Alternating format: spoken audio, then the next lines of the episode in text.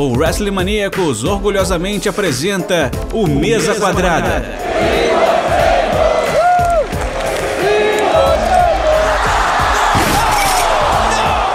O seu podcast semanal sobre tudo o que acontece dentro e fora dos quatro cantos do ringue.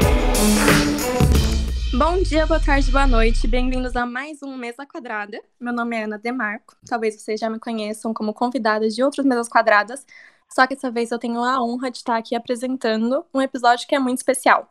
E não só porque a gente vai falar do War Games, que é um dos melhores e mais esperados pay-per-views do ano, mas também porque é nosso primeiro mesa quadrada 100% feminino. E aqui comigo eu tenho três mulheres incríveis.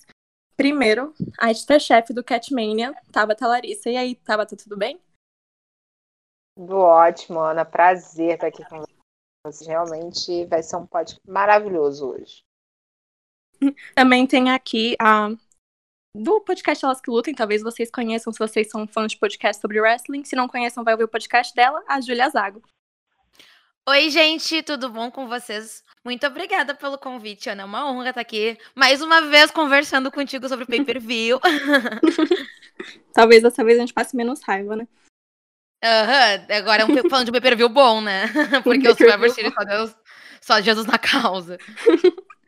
E por último, tem aqui a Sara Snyder, aqui pela primeira vez com a gente. Tudo bom, Sara? Ótimo, estou muito feliz de estar aqui com vocês. Ok, então, gente, é muito legal a gente ter essa oportunidade, porque, assim, mesmo com toda a evolução das mulheres dentro do wrestling, ainda tem muita disparidade, né? Até dentro do NXT, que é provavelmente a, a roster feminina, assim, o programa que é mais avançado em desenvolver as mulheres storylines, ainda tem um pay-per-view que tem só uma luta feminina para quatro masculinas. Então, infelizmente, ainda não é uma coisa balanceada, né? E esse balanceamento, se a gente está esperando um balanceamento, tem que começar isso de todos os cantos, tanto das fãs até criadoras de conteúdo, né? Então é muito bom que o WrestleMania está dando essa oportunidade pra gente, que é um passo na direção certa. Sim, é muito importante isso. É muito bom estar aqui com várias, várias mulheres aqui conversando sobre wrestling, porque todas as vezes que eu estava em algum grupo de conversa sobre wrestling, assim, sempre foi com vários homens. Então, poder conversar aqui com vocês é uma honra. E em relação às lutas, assim, com a de lutas no card, é baby steps, né, gente? Tipo assim, no NXT, pelo menos, eles fazem duas, né, por card. E os shows principais da WWE seguem com uma. Mas pelo menos as lutas eram uma melhorada, o NXT em termos de wrestling é impecável, então, tipo, elas têm bastante tempo de tela, pelo menos. Mas eu ainda acho que pode encaixar mais alguma rivalidade paralela e mais tempo de. e mais lutas no, no card também, entre as meninas. É, é acho que tem uma, uma questão, eu falo isso já a gente precisa de mulher, mais mulheres uh, como criadoras de conteúdo, uh, como é, do, do, da, das cortinas, em cima do ringue, é, na, na, maquiagem, na direção. A gente precisa ter esse equilíbrio é, é de mulheres, né? É, é um ambiente provavelmente masculino, né? Isso a gente ainda vai levar algum tempo aí para poder ter um equilíbrio, uh, mas a gente precisa ter as mulheres e a gente precisa ter oportunidades para elas. Não adianta só vir com o discurso lindo maravilhoso, que W costuma vir, né? E ter essa, essa questão de tempo de tela, sempre ter uma luta, ou às vezes duas, um muito recheado de, de lutas masculinas. Uh, mas concordo com a Júlia, acho que melhorou bastante, a, pelo menos o nível técnico, né? Melhorou bastante. A gente tem hoje lutadoras do NXT. Não tem nem como não dizer que é uma divisão, se não perfeita, 80% perfeita. É, gosto muito da, forma, da forma como eles dão liberdade para que elas possam uh, lutar. Então, acho que é um, é um, tijolinho por vez, né? um degrauzinho por vez. Lá na frente vai dar certo, vai, vai chegar um, num nível em que a gente vai, ufa, conseguimos. Nossa, concordo muito. Eu acho que tipo, cresceu muito nos últimos anos, principalmente, se comparar com com o começo dos anos 2000 para cá, tipo, muito, muito grande. E fico muito feliz, tipo, esse espaço a gente foi conseguindo devagarzinho e que a gente consegue hoje fazer, hoje, que nem está fazendo agora, um podcast para mulheres, de blog, de coisas. Muito feliz, que é uma coisa, tipo, também chama muito para acompanhar o esporte, quebra bastante o estereótipo de que tem de que não tem de mas agora a gente vai começar a falar do War Games, que é o motivo que a gente está reunido aqui, né? Que aconteceu esse último domingo, dia 6, no Capital Wrestling Center, que atualmente está sendo a sede da NXT durante essa pandemia. E olha que eu tenho que falar que eu fiquei bem surpresa que coube eu também. Eu fiquei chocada que coube. Gente, aquele lugar parece muito pequeno. Quando eu vejo lá no, tipo, na semana, no dia de semana que tem o NXT, né, na quarta-feira, tipo, parece muito pequeno. Parece, eu, eu tava olhando aquilo e falei, gente, nunca que isso vai caber. São dois rings, são duas gaiolas, e eles conseguiram fazer funcionar, né? Achei parabéns para eles, olha. E, mas assim, antes da gente entrar na análise de luta-luta, a gente vai falar de dois momentos, duas vinhetas que teve no meio do pay-per-view, que são a da volta do Finn Balor, que ele teve que sair por um tempo porque machucou lá a mandíbula, quebrou a mandíbula, deslocou a mandíbula durante o último takeover. Agora ele finalmente vai voltar a ter lutas. E teve um que foi meio misterioso, né?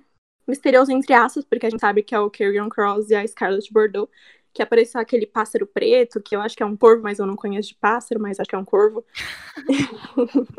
e Assim, o Karen Cross também, ele tinha ganhado o Next Title, ele teve que abandonar porque o ombro dele separou, então dias depois dele ganhar, ele teve que soltar, né?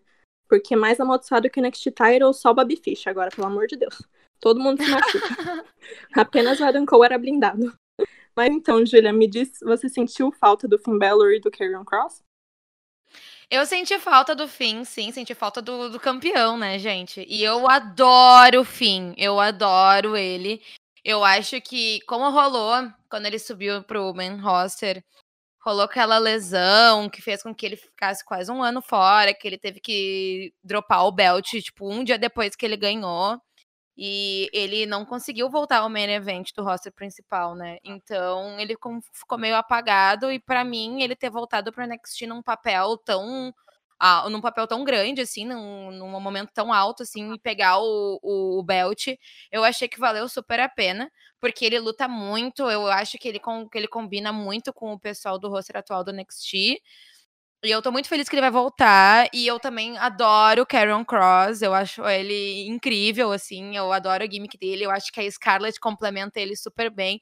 Fiquei muito triste que ele se lesionou cedo, porque eu acho que ele tava se desenvolvendo como um personagem muito legal.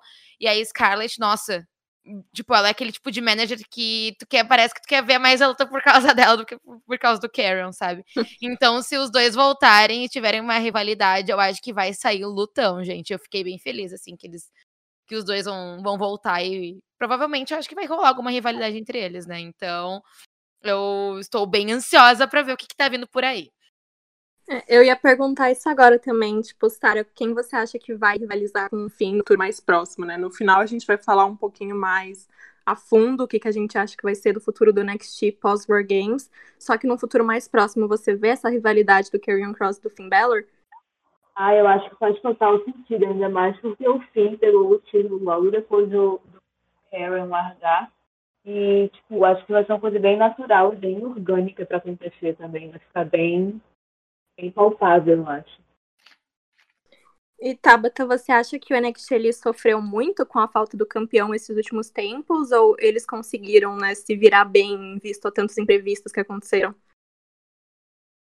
É, então, eu, eu, tenho algumas, algumas críticas quanto ao NXT. Eu acho que houve uma queda no rendimento do NXT. Eu acho que, inclusive, a audiência reflete muito isso.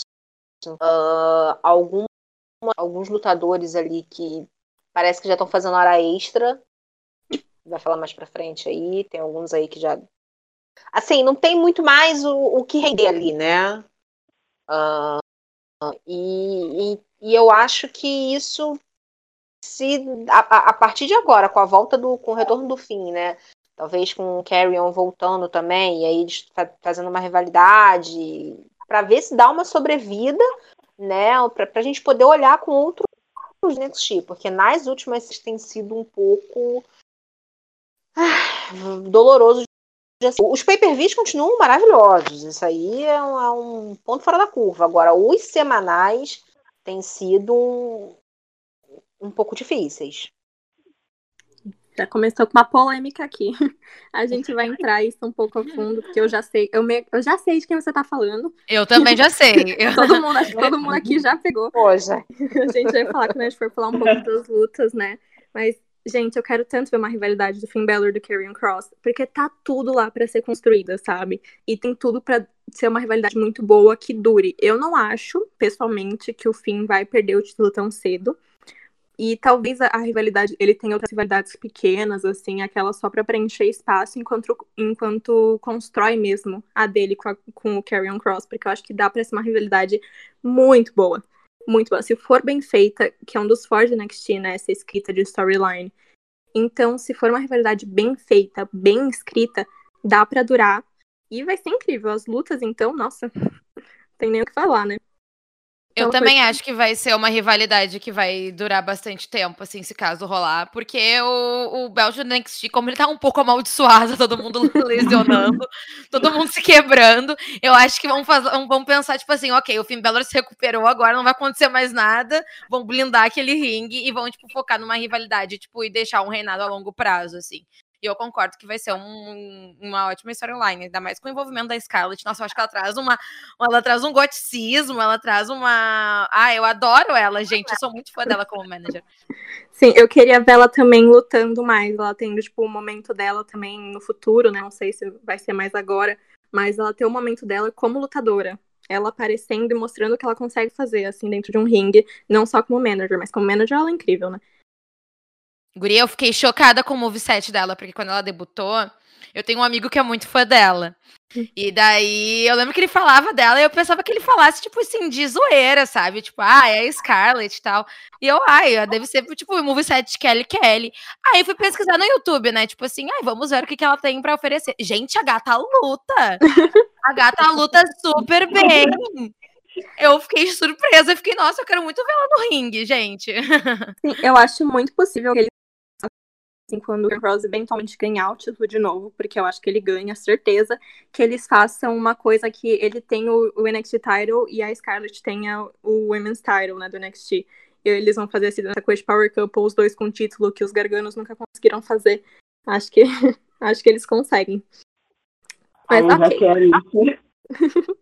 ok, agora falando de garganos, vamos entrar aqui na primeira luta da noite, que abriu com a War Games Match feminina que teve o team da Shotzi Blackheart com a Rhea Ripley, Ember Moon e a Io Shirai, que é a campeã do NXT, contra o time da Candice LeRae com a Tony Storm da Cora Kai e a Raquel Gonzalez, que acabaram ganhando a luta para surpresa de muitas pessoas, inclusive a minha, e teve um final que eu achei um pouco anticlimático, né? Mas depois a gente vai explicar um pouquinho mais disso, por conta de algumas circunstâncias, faz sentido esse final, né? Então, Sara, você estava esperando essa vitória do time da Kansas e principalmente com a Raquel fazendo pin na Io, que é a campeã? Eu acho que ninguém estava esperando o pin da Raquel, na real. Eu, eu achei, na, na verdade, que o time da Shots ia ganhar. Eu achei que foi uma, uma match muito boa, maravilhosas. E eu não esperava mesmo a Raquel pinando ainda mais. Eu jurei que se fosse alguém para ganhar ia ser a o time da Candice ia ser a própria Candice da conta. Então, quando veio, eu fiquei, meu Deus, o que aconteceu? E a gente estava discutindo ontem com o pessoal do grupo também, a gente ficou bem, bem, bem interessado no que vem agora para a Raquel e tudo mais. Ai, Deus. Seu microfone deu de novo problema. É, meu Deus.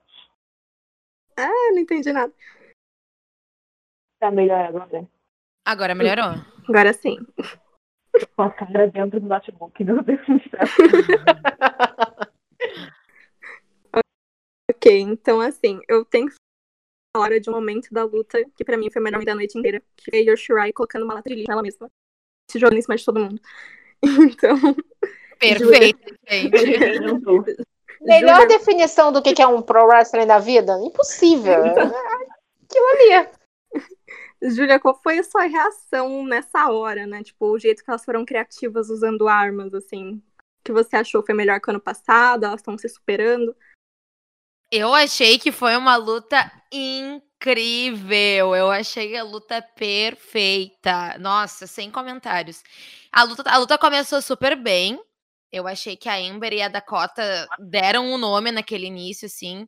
A Dakota, para mim, foi uma, foi uma das melhores da noite. Eu não estava apostando tanto nela, porque eu achei que quando, quando ela tornou, ela ficou um pouco chata, sabe? Ela ficou meio na mesmice. Mas nessa luta, ela, assim, serviu. E a luta tava super boa, mas no momento que o Cristal e o Shirai pisou naquele ringue, que ela, tacou, que ela se enfiou uma lata de lixo e se jogou em cima de todo mundo eu achei que a luta ganhou um ritmo, virou assim uma baderna, aquela vibe bem War Games, era finisher para todos os lados, e era escada, e era cadeira, e era a outra a, a Rhea surgiu com um martelo em homenagem ao patrão Triple H. então eu achei que tipo assim, no momento que aí eu pisou na luta, eu achei que nossa, deu um, um, gás, assim. E aí, no ano passado, ela, pra mim, ela foi a melhor de todas. Ela se arrisca, tanto que ela até postou uma foto depois da luta, tipo, do olhinho dela, assim, com a legenda Estou viva. Bom saber, né, gente? E eu acho que eu achei a luta perfeita do início ao fim. Eu fiquei, me, me, me opus um pouco ao, ao pin da Raquel, assim, eu achei que foi um pouco desnecessário, não, eu não, não, não curti muito, porque eu acho que a Raquel de todas ali é a mais fraca, ela, eu acho que ela tem muito para desenvolver ainda. Eu acho que tem oponentes muito melhores para para Io e para também tanto a Candice, eu pensei que ela ia até finalizar a luta por ela fazer ser capitã, mas eu achei a luta incrível, gente. Então, o que aconteceu nesse final é que aparentemente a Candice quebrou o braço dela, né? Ainda não foi confirmado, mas é uma possibilidade que é quase certa que ela realmente quebrou o braço. Então eu acho que no final eles tiveram que fazer uma coisa muito em cima da hora para acabar a luta, porque a Candice não conseguia mais continuar, né? Então deu o que a Raquel fez na, na Io, porque era o que tinha para fazer. Elas tiveram que se virar lá nos 30, né? Mas, Tabata, você achou que foi uma, um bom se virar nos 30? Como você teria feito numa situação assim, que é tão inesperada, né, numa luta? É, é, é, difícil porque só quem está ali dentro, né, que vai saber é, é, é o que está acontecendo, a energia e tudo. E, e, assim, sem o público, né, ok, tinha um públicozinho lá, mas né, não é a mesma coisa, né, não, não é o, o, que eu está acostumado. Você precisa tomar uma, uma tomada de decisão muito rápida, né? Não sabe qual é a gravidade do parceiro, o, o, até onde a luta ia se estender. Foi anticlimático, porque era numa ascendente muito grande, mas eu, assim, não é que eu gostei da Raquel ter pinado aí, mas foi um power bomb que doeu as minhas costas. Pô, foi com vontade. Nossa, eu fiquei assim, ah, acabou como? E sentindo as costas junto porque, cara, foi muito. Eu acho que bom. E eu, go eu gostei muito dessa luta do diferente da do ano passado, porque o time Malévola e o time Recuta zero, né? Porque aquelas entradas foram ótimas, né? A Malévola zero. E aí eu achei que, diferente do ano passado, elas estavam com vontade de lutar. É, é, não tinham medo de se machucar. Eu, eu, senti que na do ano passado houveram algumas, assim, sabe? Não sei, um pouquinho do impacto aqui, um golpezinho que, que não foi finalizado tão, tão forte, tão, tão agressivo, né, para quem vê. E eu achei que esse ano elas fizeram. Olha, é pra gente fazer o que tem, então vamos fazer do nosso jeito. E foi assim, eu achei sensacional. Para mim foi uma luta que, que me interessa muito, é uma luta que dá para você assim assistir de novo com vontade é, e, e, e tecnicamente bem avaliada. É, no ano passado as meninas se preservaram mais por causa do Survivor Series, né? Que é o, o War Games foi no sábado e elas tiveram que lutar naquela Elimination no, no domingo. Sim. Por isso que elas não, não se tacaram, não se arriscaram, não se tacaram tanto no show. Mas tira o brilho Games é aquela farofa, né? Se você não, exato, não, exato. quiser aquelas coisas arriscadas, não, não tem a graça. Sim, né? E ano passado também teve que foi uma coisa dois contra quatro, né? Porque no, na hora do que o time da Rhea Ripley, que era a Tegan Knox, a Dakota Kai, a Candice LeRae e a Rhea Ripley, quando a Dakota ela ia entrar, ela virou rio do nada, machucou a Tegan, então as duas não lutaram e ficou um 2 a 4 Ficou a Rhea e a Candice, que acabaram ganhando, contra o time da Shayna Baszler, né? Então acho que ter 4 contra 4 também dá uma outra energia pra luta, é mais gente, é mais bagunça, dá pra fazer muito mais coisa, né? Então, sobre essa luta em específico, eu achei também incrível. Elas levando as armas super diferentes, o pé de cabra, Uhum. um martelo, um cinto, tinha, tinha tudo lá, né? O que eu senti falta, assim, foi delas usarem mais as armas, porque a Shotzi entrou com aquele pé de cabra, eu falei, meu Deus, é agora. Dela não usou uma vez pé de cabra. Só que é isso do final. Eu acho que elas tinham planejado muito mais coisa, só que teve que acabar num momento muito abrupto. Porque quando acabou, eu achei, nossa, passou tão rápido, sabe? Parecia que mal tinha começado direito e acabou assim, ainda com o negócio da Raquel, que foi super aleatório. Eu acho que foi isso, da, né, do machucado da Candice, do braço dela, que eles tiveram que decidir na hora o que fazer e não conseguiram estender e fazer tudo que elas tinham planejado pra luta, né? Então podia ter sido mil vezes, tipo, mais incrível se elas tivessem conseguido fazer com o tempo que elas tinham, com tudo que elas tinham lá no ringue. Só que eu entendo eles terem parado. E, tipo, por conta disso, assim, a luta que foi, foi incrível. Não tenho o que reclamar, né? Pra mim foi ótima. E esse final é, com- é compreensível, é compreensível. Agora eu só espero que eles consigam construir alguma coisa com a Ra- com a Io, porque eu acho que foi uma coisa em cima da hora, só que se conseguirem escrever bem, vai ter um sentido, né? Fazer uma rivalidade das duas. E é uma coisa que eu penso que pode ser até boa, né? Porque aí eu não vai perder pra Raquel, mas pode colocar a Raquel mais sozinha, tipo, um pouco longe da Dakota Kai, porque desde que ela entrou na NXT, ela tá grudada na Dakota, né? As duas até entram juntas. Então acho que é uma coisa boa pra meio que colocar ela à parte, dar um pouco mais de foco, construir um pouco mais ela, porque que nem a gente falou, né? Ela era um pouco da, ela era a mais fraca lá do grupo, porque ela tem menos construção. Então talvez seja um bom momento pra ela mostrar porque ela é forte, porque ela é boa. Mas é isso, espero que eles consigam fazer uma coisa boa, que a Candice se recupere logo, porque eu quero ainda ver mais rivalidade dela da Shots. Eu acho que teria umas lutas, umas lutas um a um, assim, muito boas. Então é só torcer pra isso acontecer, né? Vocês têm mais alguma coisa que vocês querem dizer ou vocês querem ir pra próxima luta? Eu não sabia que a, que a Candice tinha quebrado o braço, gente. Estou chocada. Eu pensei que aquele final tinha sido super planejado mesmo. Tanto que eu fiquei tipo, o quê? Eu até, eu até falei no, no Elas que Lutem que eu achava que isso tivesse pretexto. Eu pensei assim: quem, se a Io, se a Io perder e, eu, e o Pin for nela, quem fizer o Pin vai ser a próxima rivalidade entre ela. Porque, né, a gata vai ganhar uma War Games, vai ser o, o que precisa pra sustentar um title shot contra a campeã. né? E daí eu pensei que as duas iam rival... que ia rolar uma rivalidade entre as duas. Acho que até pode acontecer, até pra desenvolver a Raquel sozinha, que nem tu falou, Ana. Mas eu estou chocada que a Candice se quebrou. Foi na, naquele, daquele momento ali na escada, né? Que a Shorts aplicou o finisher nela. Ali eu vi que foi bem, bem tenso. E, gente, eu preciso, eu preciso ressaltar o quão perfeita a Tony Storm estava nessa luta. Que benção ter essa mulher no roster, ela é perfeita. A Tony Storm, ela, ela entregou demais, ela é muito ágil, ela é muito rápida. Ela é uma que eu queria, assim, ó, dream match total entre ela e a Io, assim. Eu acho que seria uma rivalidade perfeita. E destacando mais uma vez a Dakota naquele double foot stomp, assim, que ela aplicou. O que foi com muito impacto. A gata pulou de uma maneira, assim, absurda.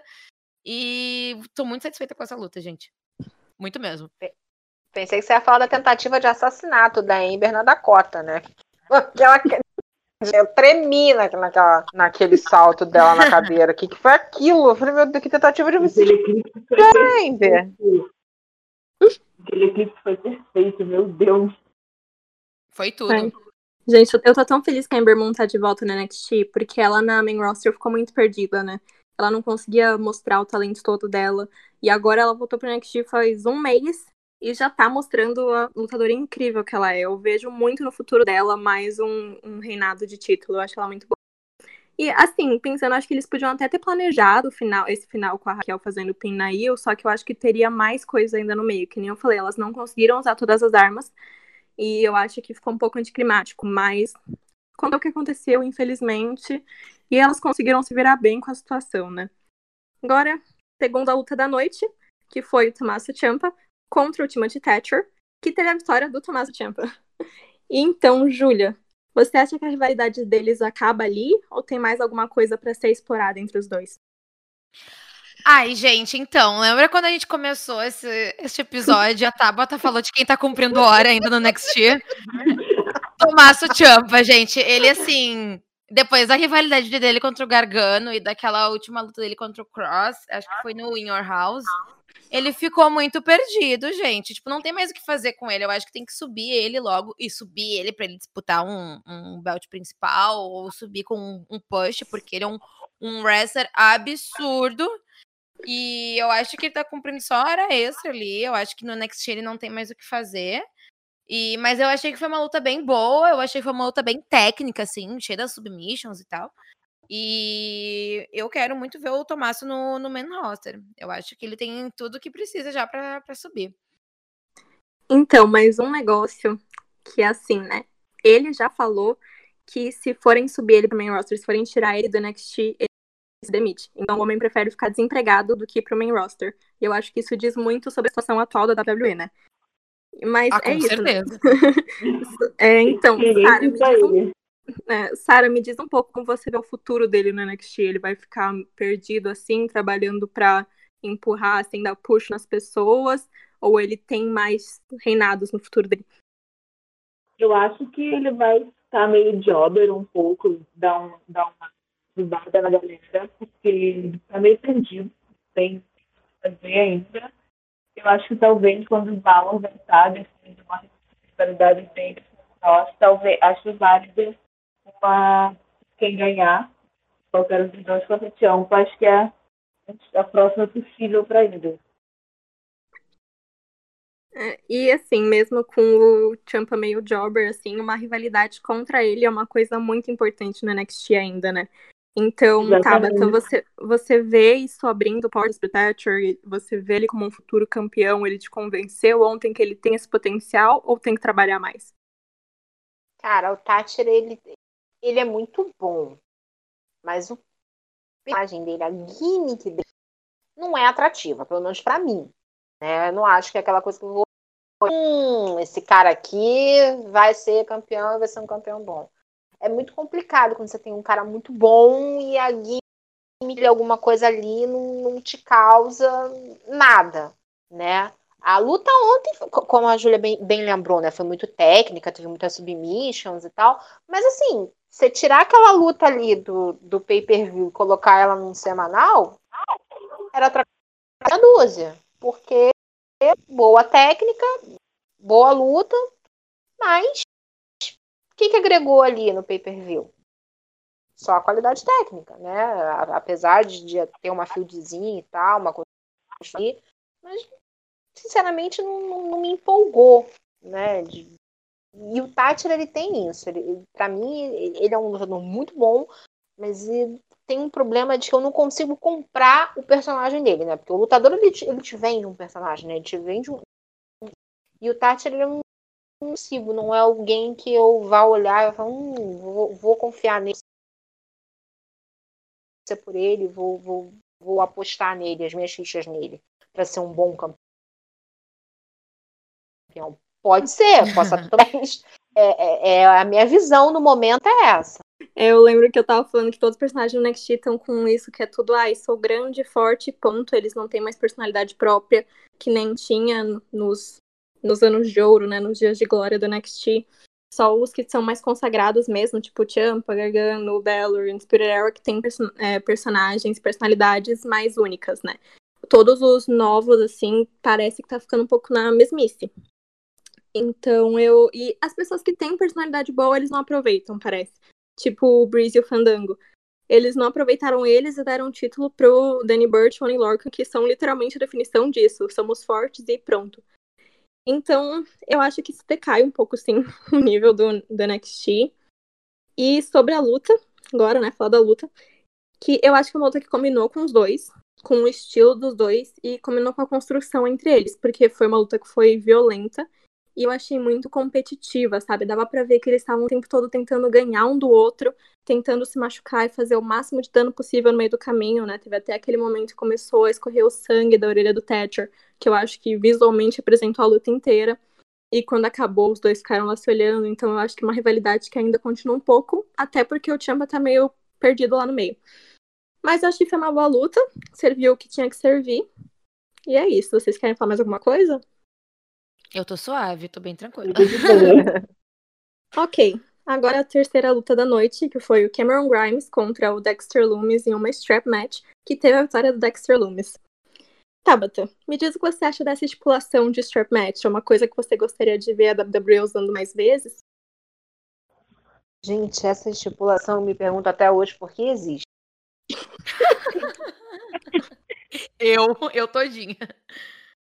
A gente lá, lá, quando a gente faz algum programa na Catmania, vai falar de algum pay a gente fala que é a luta do xixi, né? A gente escolhe qual é a luta do xixi. Aí a luta do xixi, que foi da noite. Porque eu não entendi, assim, nada daqui.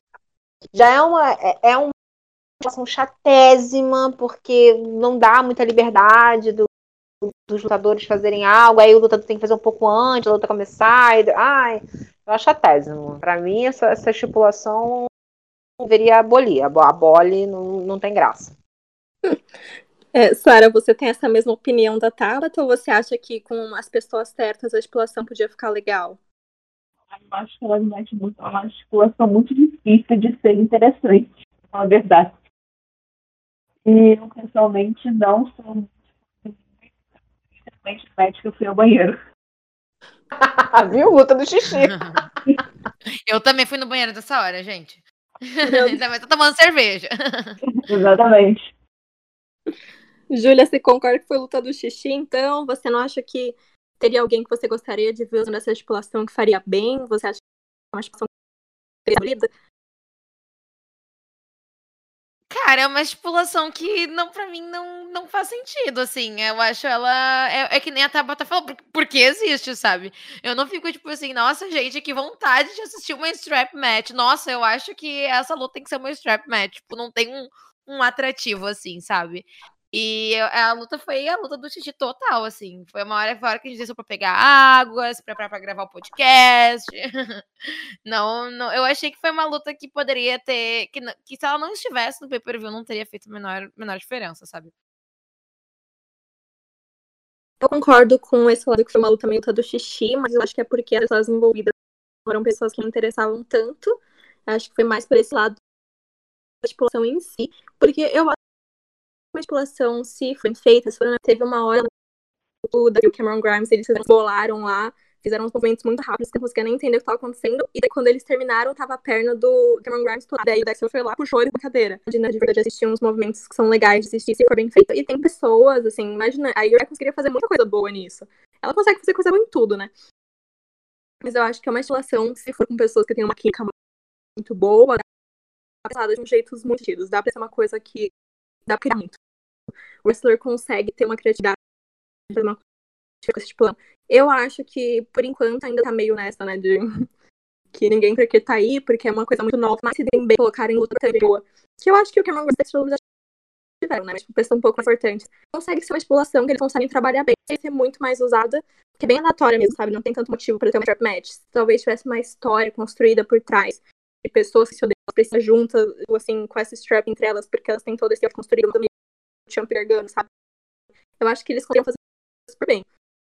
Mas é aqui, é uma situação que funcionaria melhor com uma história mais bem construída. Essa ficou meio a luta do xixi, porque não foi tão bem construída. Teve lá os momentos dele entre as semanas, mas não são pessoas que me interessam, assim, pessoalmente, minha opinião, né? Então, mais alguma coisa que Só pula essa luta, pula, pula, pula essa luta. eu, só, eu, só ia, eu só ia complementar que eu gosto muito do Dexter. Eu acho ele uma pessoa muito legal, assim. Eu acho o personagem dele muito, muito legal e que pode ser melhor, constru, ser melhor construído, sabe? Agora o Cameron, ai, fica com Deus. Eu acho ele muito chato. eu, eu não entendo, pra mim a personalidade dele é ser irritante. Dexter, ele é. tem aquela personagem meio psicopata, né? Uma coisa uhum. meio. aquele olhar dele, eu acho interessante. É. Ok, agora a quarta luta da noite, que foi a luta pelo NXT North American Championship, que foi o Damian Priest contra o Johnny Gargano contra o Leon Ruff, que era o campeão, e terminou com a vitória do Johnny Gargano, que ganhou o título pela terceira vez. Sara, você ficou feliz com esse resultado? Era o que você estava esperando? Eu gosto muito do Gargano, eu acho o gimmick dele maravilhoso. É um dos poucos desse tipo de de games que eu curto e, e, eu achei muito bom, achei uma boa match, mas eu achei que na real que o Priest ia ganhar de novo, ia voltar com um pênalti para ele e fazer uma rivalidade nova, um pouco mais longa com o Gargano. Eu achei que, que ia ser isso, para falar a verdade. Hum, e Tabata, o que você espera desse terceiro reinado do Gargano? Você acha que vai ser curto de novo? Porque todos os reinados deles são curtos. Ou ele finalmente vai conseguir desenvolver como campeão? Amaldiçoado, né? O Gargano é amaldiçoado em relação a quando sempre que ele ganha um cinturão. Mas eu concordo com a Caçara. Eu achei também que uh, eu entendi muito bem essa escolha aí do Gargano, terceira vez América, não, não, não consegui entender ainda para onde vai. E eu também acho que o Gargano tá com um pouco de hora extra ali. Que também não tem né? Ele joga tudo, então vai ficar, fica aquela coisa repetitiva. Eu não sei, eu gosto muito do Gargano. Acho ele eu ia falar um palavrão aqui, grande wrestling, mas sinto também que já desgastou ali. Talvez se ele ficar um pouco champa, um pouquinho mais afastado dos títulos e só ajudando o pessoal ali a levar, crescer como personagem, jogador, aí seria melhor.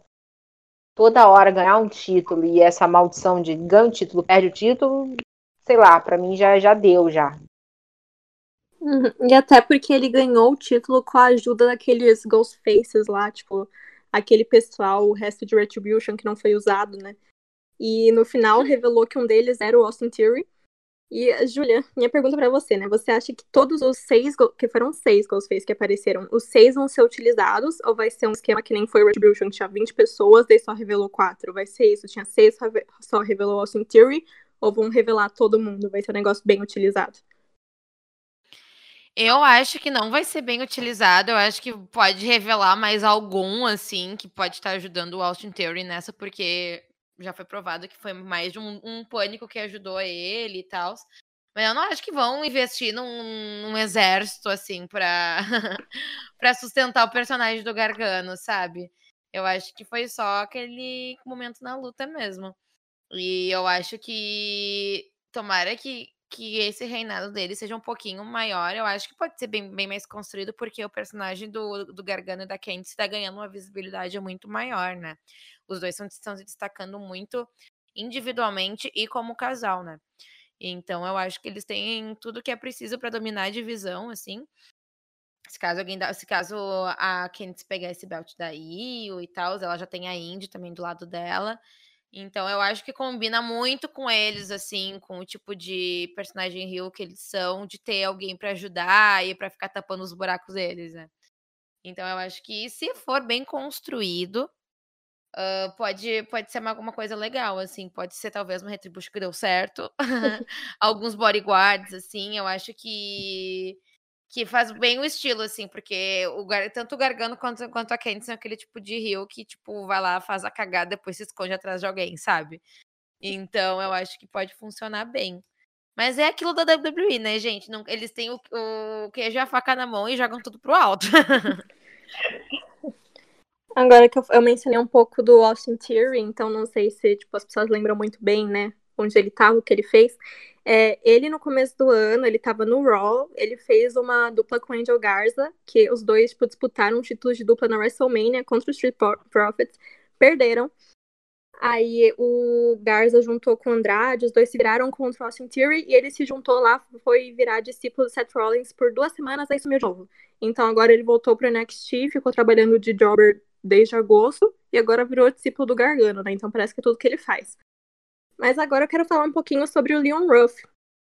Porque para muita gente o Leon Ruff assim surgiu do nada e mais ou menos ele surgiu do nada realmente para sabe, para chegar num ponto de ganhar um, um título no NXT, foi um pouco inesperado, acho que ninguém ninguém viu isso acontecendo.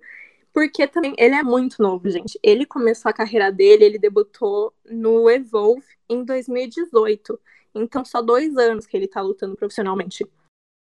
E no Evolve ele foi campeão dos títulos de dupla com o Air Fox, que é um ex-campeão da CZW, é um cara lá dos Indies também. E depois que ele perdeu o título de dupla, ele ficou fazendo aquelas participações nos programas que, ele, que a WWE geralmente faz, né? Que é o competidor local, entre aspas, que serve para colocar um, um wrestler over. Ele teve umas lutas com Aleister Black, que é basicamente perder, né? Ser competidor local é perder para alguém. E é isso que ele fez. Aí, em outubro, muito recentemente, dois meses atrás, ele assinou com a WWE, oficialmente. E nem um mês depois estava lá ele ganhando um título, sabe? Então o que, que vocês acham do Leon Ruff? Eu gosto muito dele, pessoalmente. Achei ele super carismático, muito talentoso. Ele é engraçado. Eu acho que ele tem um bom futuro pela frente se eles souberem usar ele bem, né? O que vocês acham do Leon Ruff? Cara, eu fiquei muito surpresa, muito surpresa mesmo, porque eu pensei assim, ah, vão colocar um jobber assim para ganhar esse belt só por causa da, da field, assim, entre o Gargano e o Damian Priest. E vai, ele vai lá defender, vai perder e vai, vai apanhar no, no, início da luta, vai ficar lá morto, jogado, e vão focar mais no Gargano e no Damian Priest. Eu pensei que ia ser assim, que ele não ia ganhar tanto destaque. Não tava botando muita fé nele, não. Mas, gente, ele arrasou. Ele arrasou. Eu nunca tinha visto nenhuma luta dele. Eu não tinha. Eu nunca, eu nunca parei pra assistir Evolve essa, e essas, essas índias. Então, para mim, ele foi bem. Apareceu do nada, sabe? Então, ontem, ontem na luta, eu fiquei chocada, gente. Ele arrasou muito, ele é muito high flyer, ele teve uma sintonia muito legal com o Gargano, ele rendeu vários spots muito bons. E ele deu um nome na luta. Ele foi pau a pau com o Gargano e com o Damian Priest. Eu achei que eh, em um certo momento ele fosse até reter esse, esse cinturão. E eu fiquei bem empolgada com ele, sabe? Tipo, nossa, ele é um ótimo lutador. E eu espero que, que ele seja bem utilizado e que ele não fique esquecido, sabe? Que, tipo, que saibam dar um post pra ele. Porque, nossa, esse menino sabe voar e pular de uma maneira que, meu Deus do céu, ele tem uma ring skill muito legal. E ele é muito carismático também. A promo que passou dele ganhando o belt, todo faceiro, e o, o belt é maior do que ele. Ah, eu achei ele muito fofo. eu achei ele muito fofo. Eu peguei uma simpatia muito grande por ele. Tabata está torcendo por ele no futuro também? Você acha que ele tem um futuro bom? Porque ele também é super talentoso, né? Eu vi um tweet de uma pessoa falando que ele parece um personagem de videogame, que nem o Ricochet. Então, é, é, eu vi um tweet falando que já Dream Match era o Leon versus o Arthur. O pessoal já tava já achando assim, já, já teorizando. Ele é bom, é como a Julia falou. Ontem acho que deu uma para quem gosta de wrestling, né, e estava assistindo ontem, já deu uma olhada diferente para ele ontem. Falou, pô, não é só algo cômico, não é só algo que tava ali para tapar buraco, né? Alguém que tem um futuro. Agora vamos o, o que vai ser né? Tipo, é aí que vem o problema, né? Aí é, a, a, a atrás do rabo. A gente não sabe para para o que vai a WWE, enfim, os criativos do NXT vão, vão levar ele. Aí é que fica um pouco preocupante para mim.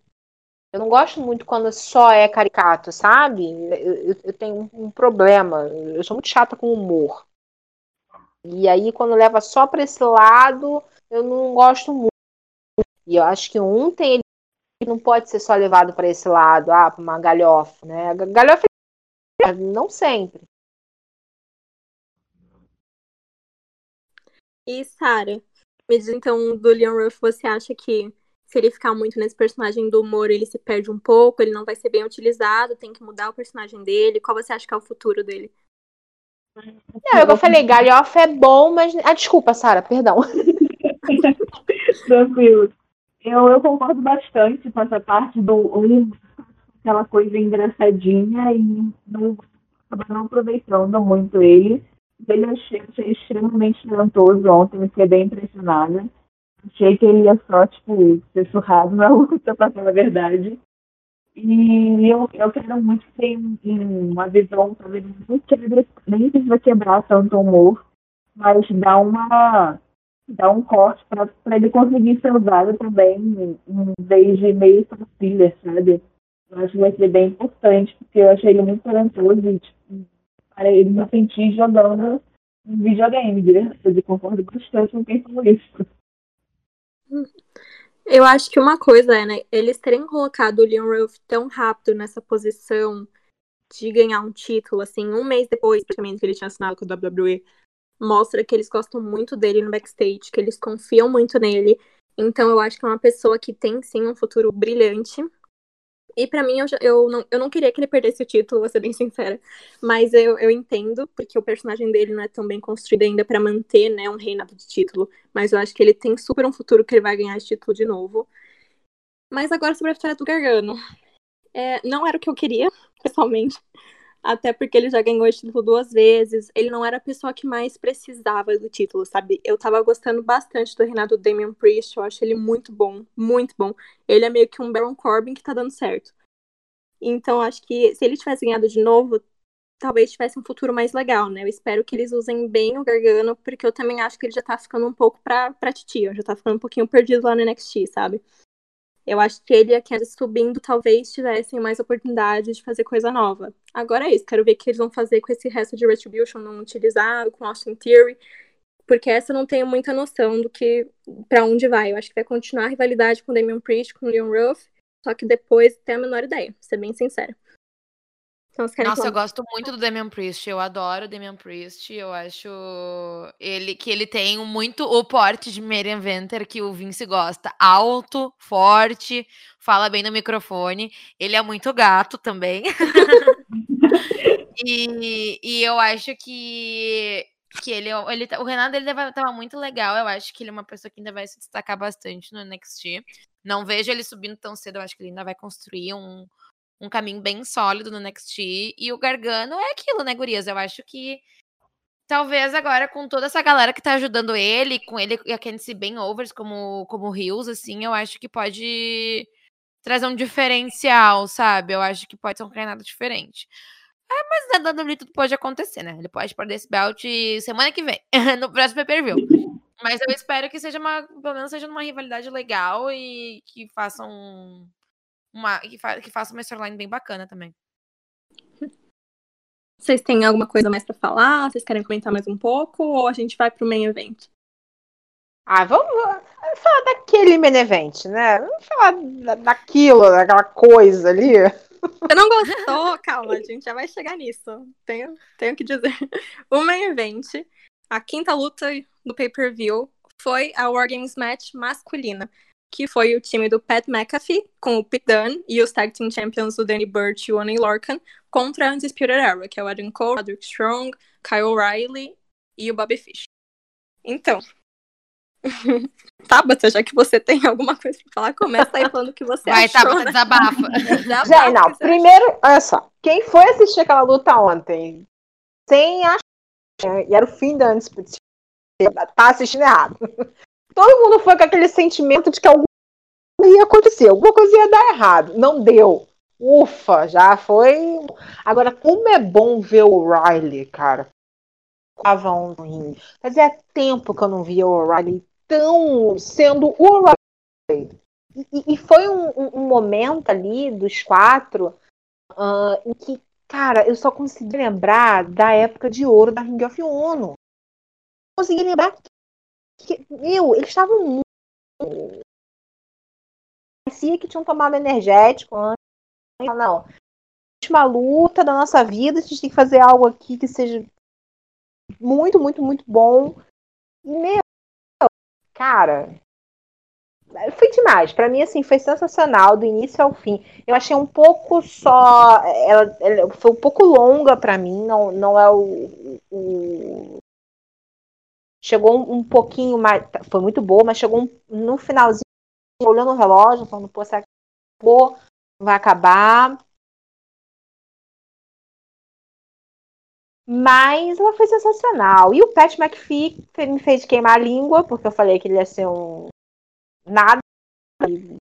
Contou a luta. É, fiquei com a língua queimada, mas eu, eu, eu gostei de ter ficado com a língua queimada.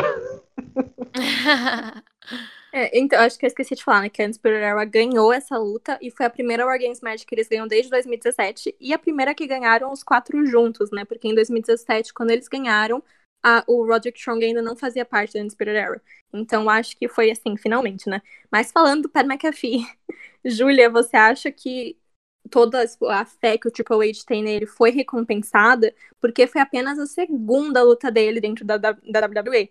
E a segunda luta ser uma War Games Match é muita responsabilidade, porque é uma luta muito difícil, é muito penosa, que exige tudo de um lutador, sabe? Então você acha que ela, ele conseguiu chegar ao nível, ele conseguiu se manter no mesmo nível das pessoas que estavam no ringue com ele?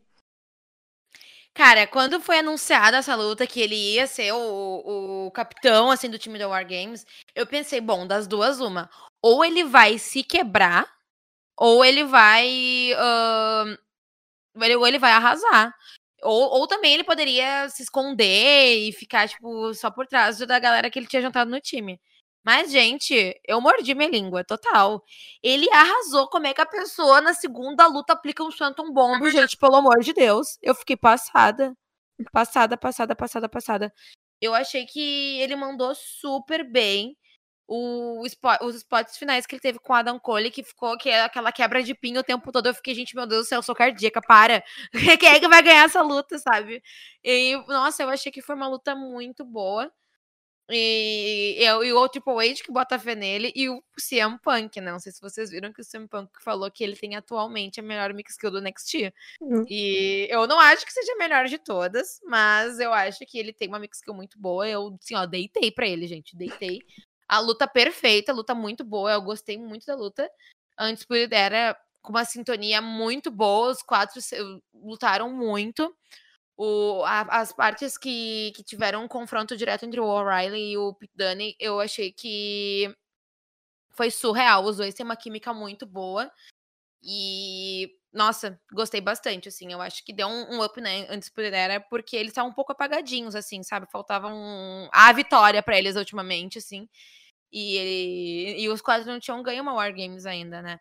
Então eu achei que foi super merecido e eu fiquei assistindo na expectativa de que fosse rolar alguma coisa, alguma traição, que, sei lá, alguém não ia entrar ali na gaiola, porque tava faltando um heel turn, assim.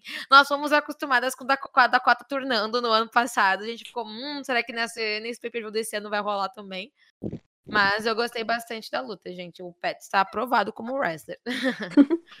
Então, no final da luta, né, quem ganhou pra Undisputed foi o Kyle O'Reilly, que ele fez o, o pin para ganhar. Então, Sarah, você ficou feliz com esse pin do Kyle? Você acha que ele tem esse futuro que já estão construindo para ele como um campeão solo? Ele mereceu fazer esse pin? Eu fiquei muito feliz com o pin dele. Eu acho que foi um solidificou bastante, tanto esse papel que ele está ele tá construindo, como esse, esse retorno também mais firme. E eu, eu achei maravilhoso fanática do jogo. Eu acho que eu, eu assisti, assisti muito feliz. Então, assim, a luta para mim, como já é de se esperar de uma luta da Undisputed Era, foi incrível, né? O ritmo foi forte e consistente do começo até o final. Para mim não teve nenhum momento assim que eles perderam. Eu acho que no final teve um pouco disso de meu Deus, vai acabar essa luta, porque tava muito naquele vai e volta, sabe? A dinâmica tava mudando muito a todo momento. E é uma coisa que eu acho que eles fizeram tão bem, que é uma coisa que precisa de talento, assim, para fazer, né? Porque eu já sabia, na minha cabeça, no meu coração, que antes Pereira já tinha isso ganho, que eles tinham que ganhar essa luta. Porque agora eles estão mais de face, né? E eles não ganhavam fazer dois anos, então acho que eles tinham mesmo que ganhar. Eu sabia que eles iam ganhar, só que daí naquele final eles conseguiram mudar a dinâmica de um jeito e ficava indo, ficava voltando, ficava indo, ficava voltando. Então eles conseguiram causar esse nervosismo, assim, quem tava assistindo. Eu ficava olhando pro relógio pensando, meu Deus, será que tá acabando, né? Porque, será que, porque se tá acabando, essa pessoa vai fazer o pin, se não tá acabando, vai continuar rolando. Eu ficava meio assim. E eu acho que foi uma das primeiras lutas em muito tempo que eu fiquei assim à beira da minha cadeira assistindo, porque eu não sabia o que ia acontecer no final. Mesmo sabendo, eles conseguiram. As... Nossa, foi, foi incrível, gente. foi incrível. E o Per McAfee, eu tenho que concordar, assim, 100% com vocês. Aquela tão bom do topo da gaiola. Eu, ele realmente se colocou para jogo, ele mostrou por que essa fé do Triple H é válida. Porque geralmente, quando chegam atletas de outros esportes, eles não se adaptam tão bem, sabe? Ou eles recebem um push, daí todo mundo fica, nossa, a pessoa não merece esse push assim tão grande, daí cria um ranço contra ele, vídeo a Ronda Rousey, né? Mas o, o Pat McAfee, ele tem o pacote completo. Ele tem a, a Max Kill, ele é bom no ringue, o personagem dele é interessante, ele é um bom heel. Então eu acho que ele conseguiu se mostrar muito bem, mas todo mundo, assim, na luta conseguiu se mostrar super bem. O Kyle fazendo o pin, eu fiquei extremamente feliz que ele começou e terminou a luta, né? E ele merece muito esse push. Eu sou, tipo, a maior fã do Kyle O'Reilly. Pra mim, ele merece tudo de bom. E ele tem um futuro, assim, brilhante. E uma coisa, agora que tem que mencionar. Outro anúncio de machucado, gente. O Bobby Fish, amaldiçoado do jeito que é, ele machucou o cotovelo. Ele teve uma. Nossa! Ele teve uma laceração no músculo do cotovelo. E eu espero que não seja grave, porque é um machucado que, se for grave, precisa fazer cirurgia até ficar meses fora, né? E o Bobby Fish, coitado, quantas vezes que ele já se machucou, né? Ele é tipo o NXT Tyron em forma de pessoa. Coitado, nossa, massacrado. Ai, gente. Mas assim, vocês querem falar mais alguma coisa dessa luta? A gente vai pro nosso fechamento, assim. Eu tô, tô tranquila, amiga. Ok, então a gente vai fechar aqui. A gente já falou um pouco nossas teorias ao longo do episódio inteiro. Só que agora vamos entrar um pouquinho mais a fundo do que vocês acham que vai ser da NXT pós-Games. Porque muitas dinâmicas assim, foram mudadas, né? Tipo, teve título que mudou de mão, a gente vai ter essa volta do Finn Balor, teve o machucado da Candice, teve a Raquel fazendo pin na Io. E que nem a Tabata falou, né? Que tá todo mundo meio nessa de será que a Inspired quebra? Será que não? E agora com o machucado do Bob Fish também, o que, que vai acontecer com a Inspired Era? Então me falem um pouco, né? Como vocês acham que vai ficar a, o NXT? Eu acho que o que o Finn vai acabar tendo uma rivalidade com o Karen Cross. Eu acho que os dois vão acabar retornando assim no, no mesmo mesmo momento. E eu acho que que enquanto eu acho que o fim pode ter algumas lutas, é assim, para mim tô dando meu cenário atual, assim, sabe, meu cenário ideal, quer dizer. Uh, eu acho que ele pode ter algumas lutas e tipo, e enquanto o Karen Cross não volta, ele vai fazendo alguns mind games assim para sustentar esse personagem mais dark que ele tem. Eu acho que seria uma boa luta. Das meninas, eu agora agora que, que fui informada de que esse, esse final da, da luta que a Raquel fez o pin na, na Io foi uma coisa improvisada. Eu, na minha cabeça, já tava achando que, a, que ia ser o momento da Raquel brilhar, assim, que, que iam investir num Raquel versus Io, assim, pra dar uma sustentada no, no reinado da Io e uma impulsionada no personagem da Raquel. Mas eu me, eu me oponho um pouco a essa, essa escolha. Eu acho que, para mim, a, a Io tinha que defender esse belt contra a Ember ou contra a Tony. Eu acho que as duas voltaram, assim, com sede de, de título.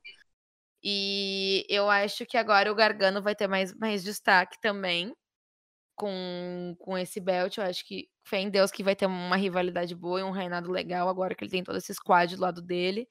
E eu acho que, que ele pode retomar a rivalidade com o Damian Priest. Eu acho que o Damian, ele tem muito a oferecer ainda. Eu acho que ele pode pegar esse belt de novo. Ele é um wrestler que eu. Nossa, ele é um dos meus preferidos disparado no NXT. Eu acho que ele serve demais, assim. Eu acho que que ele tem muito porte de campeão, ele tem muito muito muitas chances de se tornar um main eventer.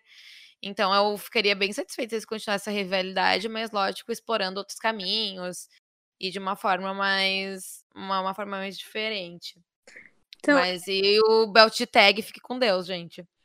Então, o que você mencionou, né, da rivalidade da Io com a Tony, com a Amber, eu acho que não vai acontecer agora, porque as duas são talvez as pessoas com mais possibilidade de tirar o belt da Io. Eu acho que entre elas, tá entre elas e a Shotzi, são as pessoas que eu vejo, assim, com a possibilidade de tirar esse belt da Io.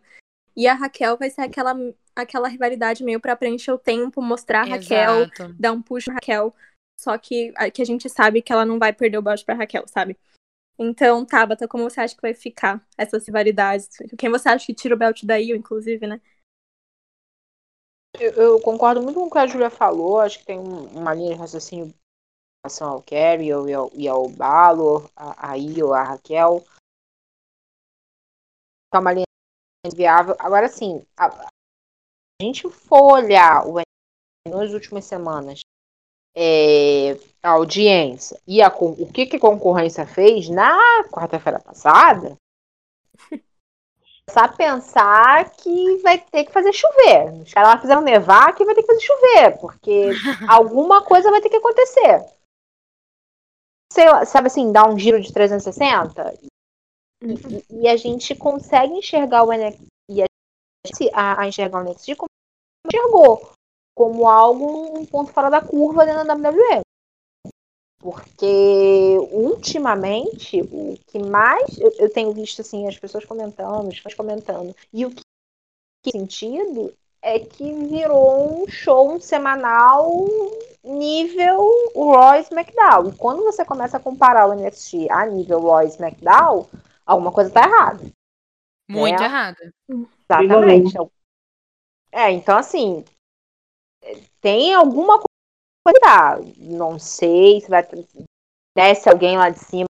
Foi com a questão do, do, do fim, né? Quando o fim voltou, já. Opa, caramba, o fim voltou. Então a gente já te atrai a assistir de alguém vai ter que descer ou alguém vai ter que surgir. Não sei, alguma coisa ali vai, vai, vai ter que acontecer para dar uma mexida, senão vai continuar ladeira abaixo, vai continuar entregando ótimos, excelentes pay-per-views e semanais nível Raw e SmackDown. Mas concordo muito com, com, com a da Júlia, assim, não tem nem por que repetir. Acho que é mais ou menos. Então, agora tá tendo um pouco uma teoria que tá rolando na internet, né? Que o Undertaker ele vai se envolver mais com o NXT. Então, talvez ele apareça, ele faça umas aparições para tentar igualar, né? Depois da aparição da concorrência nessa última semana, que teve o Sting na IW, para quem não sabe, né? O Sting. Enfim, então talvez seja uma coisa que eles consigam fazer para tentar igualar, mas eu ainda não sei 100%, né? Sara, o que você acha que eles poderiam fazer para tentar voltar ao nível que eles eram antes? Ah, eu acho que ou fazer umas aparições nesse nível mesmo, fazendo uma coisa bem diferente dentro do próprio show semanal, talvez o Gargano quebrando essa maldição dele, resto de uma ajudada, dando uma crescida nessa parte. Mas eu acho que, assim, tem que dar uma vestida mesmo. Tá muito nessa mesmice, tá muito linear, tem que esperar toda semana, sabe? Uhum. Então, eu, o que eu tava pensando aqui, assim, um booking que eu acho que eu gostaria, talvez, mover algumas coisas, né? Eu acho que as rivalidades da IO tem muitas possibilidades ela ter rivalidades ótimas agora dentro do, da roster feminina do NXT, que é incrível. E uma coisa que eu tava pensando, né? Com o machucado do Bob Fish, ele vai ter que ficar fora. Então vai ficar só três pessoas na Spirit Era. E os títulos de dupla, que nem vocês falaram, estão meio perdidos. E como o Kyle O'Reilly agora tá virando um competidor mais solo, eu acho que ele não vai mais atrás de título de dupla. Então pode fazer uma duplinha tipo Aaron Cole e Roderick Strong pra ir atrás dos títulos de dupla e talvez uma rivalidade do Kyle Riley com Johnny Gargano, que dariam lutas, assim, incríveis, né, gente? Todo mundo já Nossa, sabe. ia ser muito certeza. É, Luta e, impecável. e o NXT Seria uma dinâmica diferente. Sim, Exatamente. É. sim. E o Gargano, ele tem uma coisa que ele se adapta muito bem ao estilo de luta dos oponentes dele, né? E é uma coisa que eu vejo muito também no Finn Balor, Adam Cole. E o Kyle, ele tem esse estilo de luta que é muito técnico. Ele é muito no chão, assim. Então acho que o Gargano se adaptando a isso seria uma coisa divertida de ver. Seria uma coisa muito... Que, assim, daria uma... É uma rivalidade nova. É uma rivalidade interessante. É uma pessoa nova indo atrás de um título solo. Então acho que daria uma revitalizada, sabe? Mas eu também acho que tem toda a parte dos personagens que a gente mencionou, né? Que eu mencionei aqui. Os personagens da NXT estão ficando muito parecidos. Então acho que eles precisam de personalidades novas. Usar as personalidades boas que eles já têm, tipo o Breeze e o Fandango. Que assim, gente, ainda não esperei o jeito que eles perderam o título, então não vou falar nada. Mas. E o NXT é time de volta pra ele. Ai, gente, coitados. Esperaram 20 anos, daí perdem em dois segundos. Mas assim, né? Vida que segue. É, e o, assim, o NXT Title, eu acho que é isso. Eu acho que a rivalidade do fim do Kieran Cross.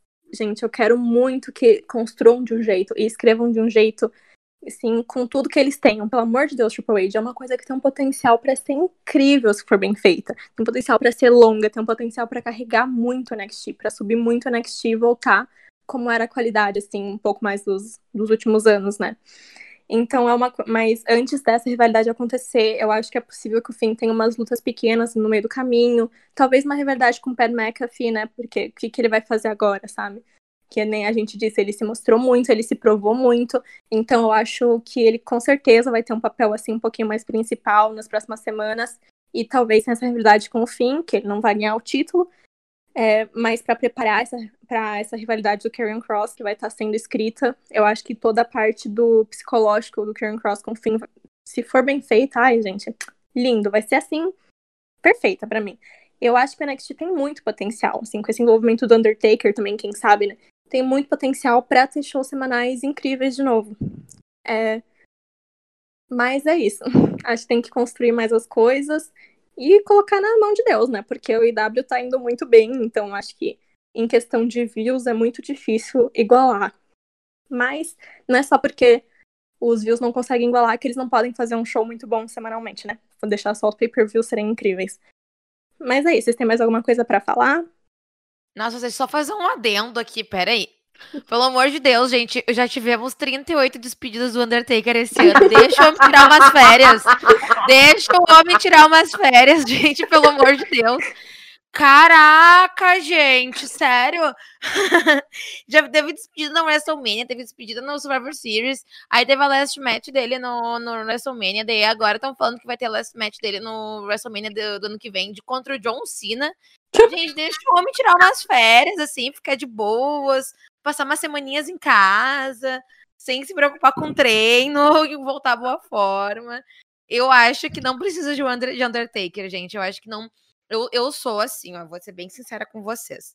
Eu acompanho wrestling há muito tempo. E eu gosto muito quando a WWE, o NXT vai dando chance a pessoas novas. Eu gosto muito de ver pessoas novas.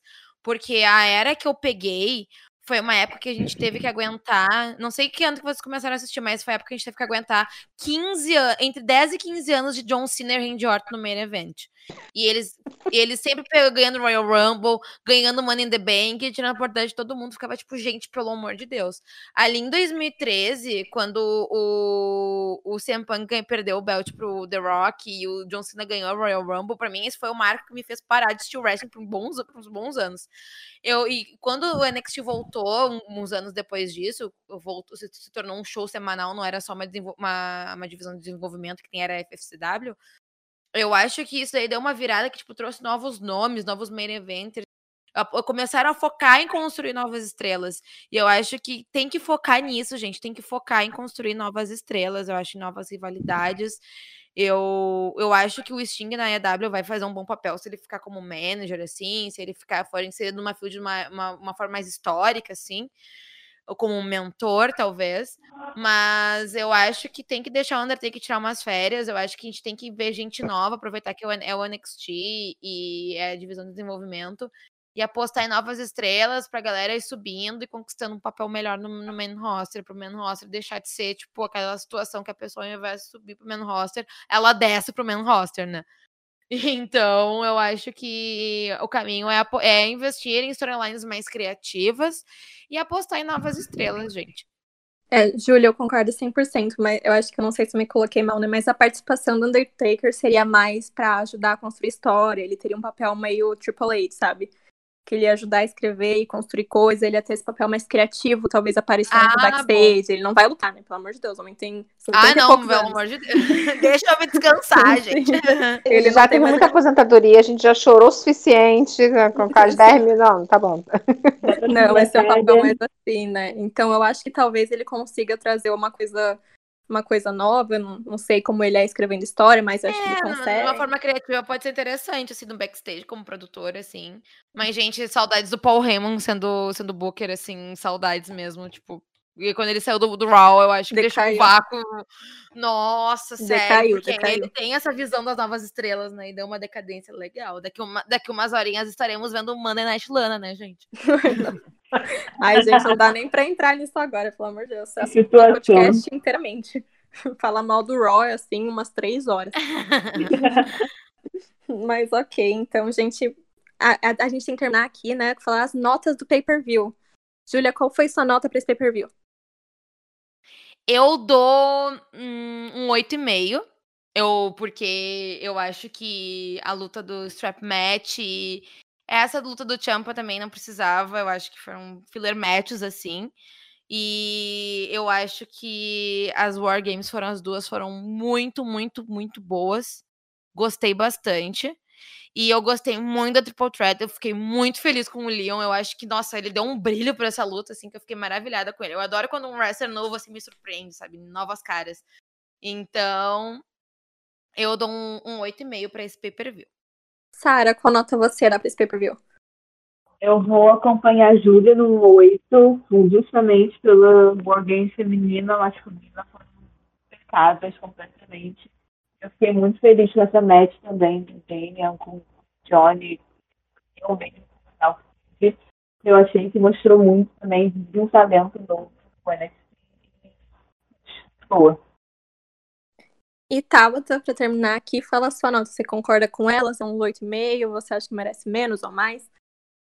É, eu, eu fico, fico entre 8 e 8,5 também. Eu acho que realmente a luta do Trap Match e a luta do Champa, trocando elas ali, no, botando para um semanal, fez diferença. É, e, e, também, eu, eu, não sei se é porque eu me acostumei um pouquinho com o pay-per-view um pouquinho mais curto, porque é muito longo. Uh, mas então ficou com oito. A minha nota, eu acho que eu daria um 8,5, eu concordo com vocês. Teve algumas lutas que pareceram um pouquinho desnecessárias, mas ainda foram boas lutas, eu gostei de assistir todas. Mas acho que ficou 8,5. Não foi o melhor pay-per-view da vida, só que os dois Wargames foram incríveis, não, não tem nem o que falar. Então, meninas, assim, foi uma honra ter vocês aqui. Eu vou dar o palco para vocês agora para se apresentar e falarem, tipo, onde a gente pode seguir, achar vocês, né? Vocês já se apresentaram, gente, calma. para vocês se despedirem, falar onde a gente pode achar os trabalhos de vocês. Tabata, fala aí onde a gente pode te achar. Vocês podem me achar na Catmania. As redes sociais da Catmania são todas Catmania NW. Uh, minhas redes Tatá com HLGC ou Tabata LGC. Um, eu tô lá, liderando aquele povo. é, sempre falo a com. É, sempre falo com muita honra que sou. A, a, a, espero que a gente tenha mais, né? Que sou a, única mulher líder de equipe que a gente tem aí na, na EWC. Uh, então, tô lá. A gente tem a Twitch também, onde a gente tem o backstage. Dezembro tá, a gente tá de férias, então tá em atos. Mas janeiro a gente volta e volto também em janeiro com de frente com a Ruiva. Aliás, já deixo o convite aqui para todas, de frente com a Ruiva, Instagram da Katia É, obrigada. Obrigada pelo convite. Adorei. Sara, fala onde a gente pode te achar, então. Eu tô no Twitter com o Dark Knight Rider, piadinha super infame. E no Instagram, Sara Murelli. Ótimo. E Júlia, onde a gente pode achar, achar elas que lutem? Então, gente, eu faço parte do Elas Que Lutem, o podcast que é focado em wrestling feminino. E a gente tá no Twitter como Elas Que Lutem Pod. E no Instagram como Elas Que Lutem Underline Podcast. E vocês também podem me achar pelas minhas redes pessoais, que os dois são Calme Jubs. C-A-L-L-M-E Jubs. E aí você vai chamar lá, que eu vou estar lá falando sobre, sobre pay-per-views, sobre wrestling, falando mal da Lana, enaltecendo a Becky Lynch, a Sasha Banks. Então, cola lá e responde meus tweets aqui, eu adoro discutir sobre wrestling. Eu ainda vou estar numa mesa de bar falando sobre wrestling, então quando, como nós estamos na pandemia, ainda não, ainda não vai rolar. Então, cola lá, que eu adoro debater, passo horas discutindo. então, eu vou passar aqui minha, meu Insta, assim, pessoal, antes de falar das redes da WrestleMania, né? O meu Insta pessoal é arroba Ana, com dois N's, Marco. Vocês podem me seguir lá, se vocês quiserem mandar DM com feedback, assim, porque foi a minha primeira vez apresentando, né, gente? Então não foi, assim, perfeito. Mas se quiserem mandar feedback, dar dicas, falar qualquer coisa para as próximas vezes, pode falar lá comigo, é super de boa. Então é isso eu vou passar aqui, tipo, sigam as, a, as redes da WrestleMania, né? Me enrolei toda. Mas sigam a WrestleMania em tudo, tá? No Facebook, curtam lá WrestleMania. Gente, falei WrestleMania, WrestleMania, doida. ah, doida. Errei até o um negócio. WrestleManiaco, gente, meu Deus, eu me demiti, é hoje. no Facebook é WrestleManiacos, o site é WrestleManiacos.com e tá no Twitter no Instagram, arroba WrestleManiacos. Sigam lá, é, sigam o podcast onde quer que vocês ouçam podcasts. E, tipo, acompanha a gente, né? Porque tem coisa nova, texto novo, tem live entrevistando gente, tem um monte de coisa legal, assim. Tipo, sigam, sigam ouçam a gente, façam tudo. E obrigado por ouvir hoje. É, e obrigado a todas vocês, as mulheres incríveis que participaram aqui comigo. E vocês que acompanharam. Então a gente fica por aqui e até o próximo Mesa Quadrada. Wrestling Maníacos Podcast. Há mais de 10 anos sendo maníacos por wrestling. Acesse wrestlingmaníacos.com e confira.